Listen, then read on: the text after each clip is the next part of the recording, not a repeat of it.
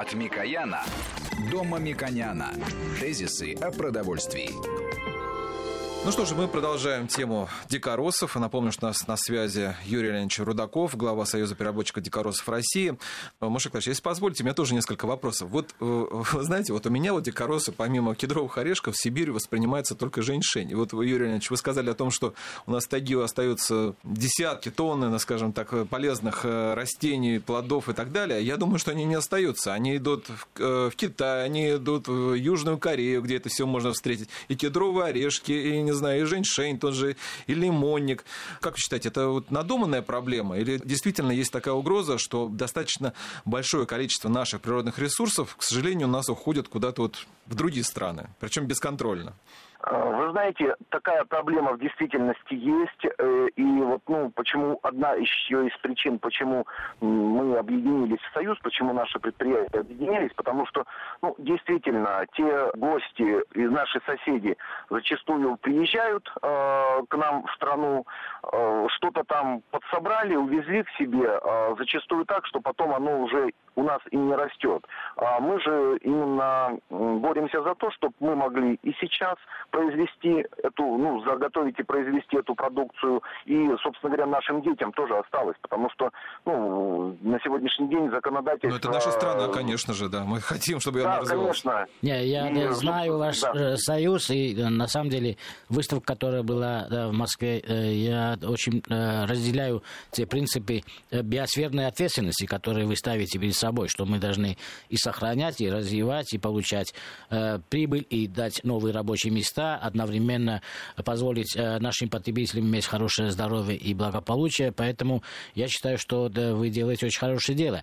Но э, э, чтобы наши гости не вывозили, может, мы расскажем несколько слов об экспорте? Мне вот интересно, правда, вот Женьшень, вот вы ни слова не сказали, тем не менее, это же один из российских брендов. Это вот, я не знаю, там, наверное, в процентах, наверное, как вы кедровые орехи, наверное, тоже значительный объем рынка. Это вот то, что прорастает в России, это Женьшень. Но у нас-то он совершенно пропал. В Москве, по крайней мере, ну, в крупных городах. Ну, смотрите, э, что касается женьшени, э, во-первых, э, женьшень, э, он, ну, в общем-то, по-моему, был занесен в Красную книгу в какой-то момент.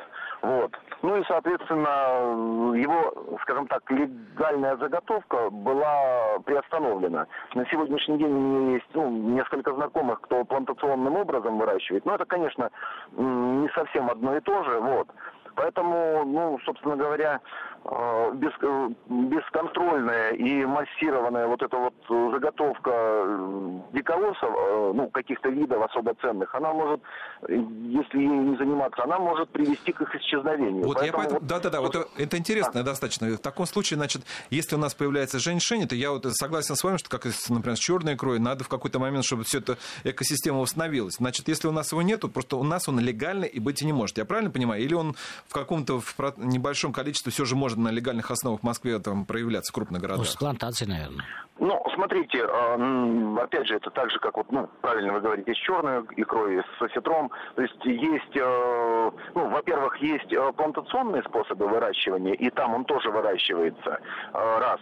И второе, есть, ну, опять же, у нас проживают коренные и малочисленные народы Сибири и Дальнего Востока. И, собственно говоря, они э, имеют э, право законно заготавливать ну, определенное небольшое количество и по своим именно национальным рецептам готовить продукцию. И, ну, собственно говоря, вот эта продукция может на рынок попасть. Но это, скажем так, совсем небольшое количество. В основном, если брать женьшень, то, конечно, это плантационный. А он э, хуже, лучше, э, вот, нежели чем дикорастущий? Потенционный вот этот? Я вам сейчас вот один пример подскажу, скажу. Ну, видите, то, что растет в тайге, э, в Сибири э, лето всего два месяца. Соответственно, за этот период растение должно вырасти, отцвести, дать потомство. Соответственно, ну, скажем так, концентрация всех веществ в них высокая. Плюс, опять же, ну, экологичность, не используются никакие удобрения. Вот. А у нас есть здесь одна компания замечательная, производит а, натуральные соки и напитки. Соки такие напитки из натуральных ягод. И, соответственно, получилось так. Э, был неурожай э, клюквы, и ребята купили в европейской части клюкву, тоже хорошую, качественную, э, и даже дешевле, чем вот могли купить здесь. Но когда начали производить, люди начали ну, им давать рекламации, что вы вот ну, некачественно делаете. Начали разбираться, оказалось, что технологию-то они соблюдали полностью, но органолептика у клюквы, которая выросла в европейской части, она немножко другая. Она более, ну, скажем так, не такой насыщенный вкус. ну, это естественно, да. Да, да, да. Даже да, разный лес. Пример, Здесь примерно так же, то есть там тоже достаточно много различных танинов, э, ну и там аминокислот, из которых э, женьшень так ценится. Юрий ну, конечно, а какие другие да. э, ценные э, вы можете назвать источники? Женьшень на слуху. Может, есть более да, дорогие и тоже Я могу сказать, важные. Я могу сказать, что все, кто едет в Владивосток, на Дальний Восток вообще, все говорят, привезите обязательно лимонник. У нас столько сейчас, скажем, энергетиков для молодежи в основном используют, а все про лимонник почему-то, ну, таком как-то все забывают, хотя это наше природное богатство тоже. Ну, вы знаете, коллеги, я бы здесь вот добавил следующее. Э, все стимуляторы, в том числе природные, лимонник, если взять моралий корень, э, левизею и другие, они, их, конечно, можно использовать, но это в любом случае стимуляторы. А есть вещи более, ну, скажем так, интересные и менее, скажем так, изматывающие организм. Это, если взять, допустим, вот, ну, взять если экстракт кедровый, живицу, либо там, допустим, другие какие-то хвойные напитки или экстракты. По сути, они не меньше энергии дают, чем, э, ну, скажем так, энергетики, но ты в этой ситуации не крадешь у себя там, э, у завтра там энергию, а именно вот подпитываешься ею. Потому что у меня вот, я обычно, когда за рулем езжу, у меня в машине бутылочка там либо с пихтовой водой, с лимоном, либо же там кедровый экстракт, я с медом, лимоном развожу, у нас же расстояние огромное. Зачастую вот на пасеку поехал, там 720 километров. А когда вы говорите вот, у нас, а вы о каком регионе говорите? Я сейчас говорю про Сибирь, я говорю про, про Красноярский край, про Томскую область, про Хакасию, про Тыву.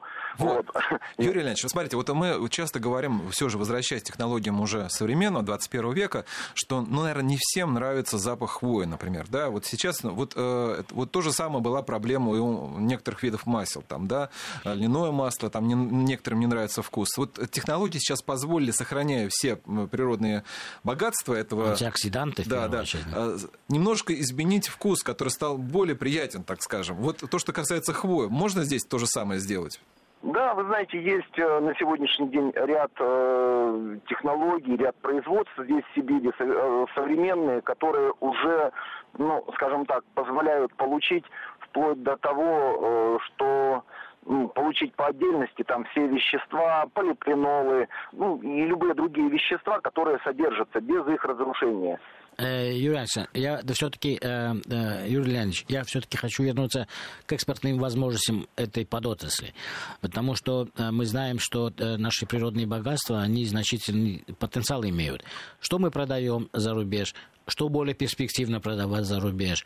И третье, э, если э, такие э, плоды, ягоды, которые мы продаем, а потом они в виде каких-то лекарственных препаратов, ну не лекарственных или БАДов приходят в Россию. Вот какие источники вы считаете перспективными на экспортную продажу? Ну, исторически у нас, конечно, одним из таких из э, серьезных столпов нашего экспорта является э, кедровый орех, э, продукция из кедрового ореха. И я здесь не могу удержаться, чтобы не сделать одну ремарочку. Э, если взять древесину кедра, ну, сколько там, ну, 5, там, 7 кубов, это будет там 10, 15, там, ну, 20 тысяч рублей, если даже в изделии практически. А если взять кедр, то, что дает кедр, это порядка, ну, 5 тысяч долларов за всю свою, там, за 200, там, 150 лет плодоношения. Вот. Кедровый орех, э, потом вся продукция, связанная с ягодами, в том числе э, ну, экстракты различные из ягод. Ну, грибы э, в основном у нас вот экспортируются. Это лисичка белый и белый гриб. Лесные овощи, это папоротник, орляк экспортируется в Корею, в Японию, в Китай. Понятно, что лекарственные растения достаточно много различных. Это, ну, как вы уже сказали, лимонник, женьшень, но в действительности их очень много. Просто, ну, по ряду из них э, у нас нет э, достаточно, ну, скажем так, мы о чем и боремся сейчас, чтобы государство нам помогло, ну, деньгами, наверное, тоже, но в большей степени э, помогло бы нам, э, как правильно сказать, продвинуть эту продукцию, показать, что ну, мы тоже есть на международном рынке, и вот э, именно помочь создать национальный бренд, потому что ну, в действительности все по отдельности.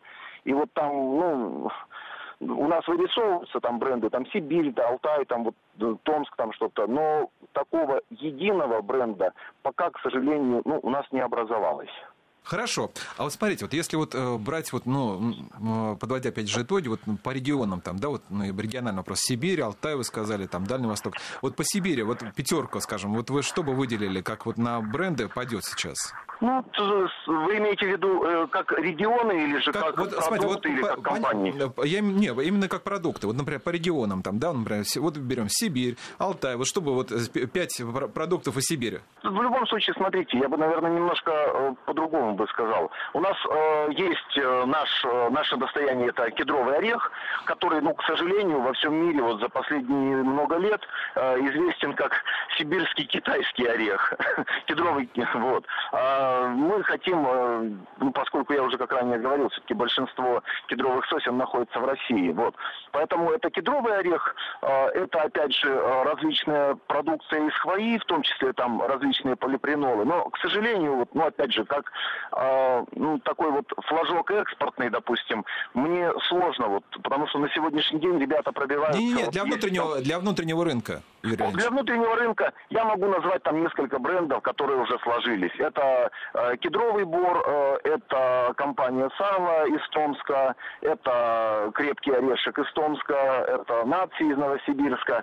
Но у них, у этих компаний, ну, так устроена экономика, что э, нет какого-то, это не, моно, ну, не монопродукт, а это и орехи, это и различные э, соленья, заготовки, это и ягоды, это и грибы, ну, то есть вот так. Понятно. Сейчас у нас прогноз погоды, а потом продолжим тему дикоросов. Тезисы о продовольствии.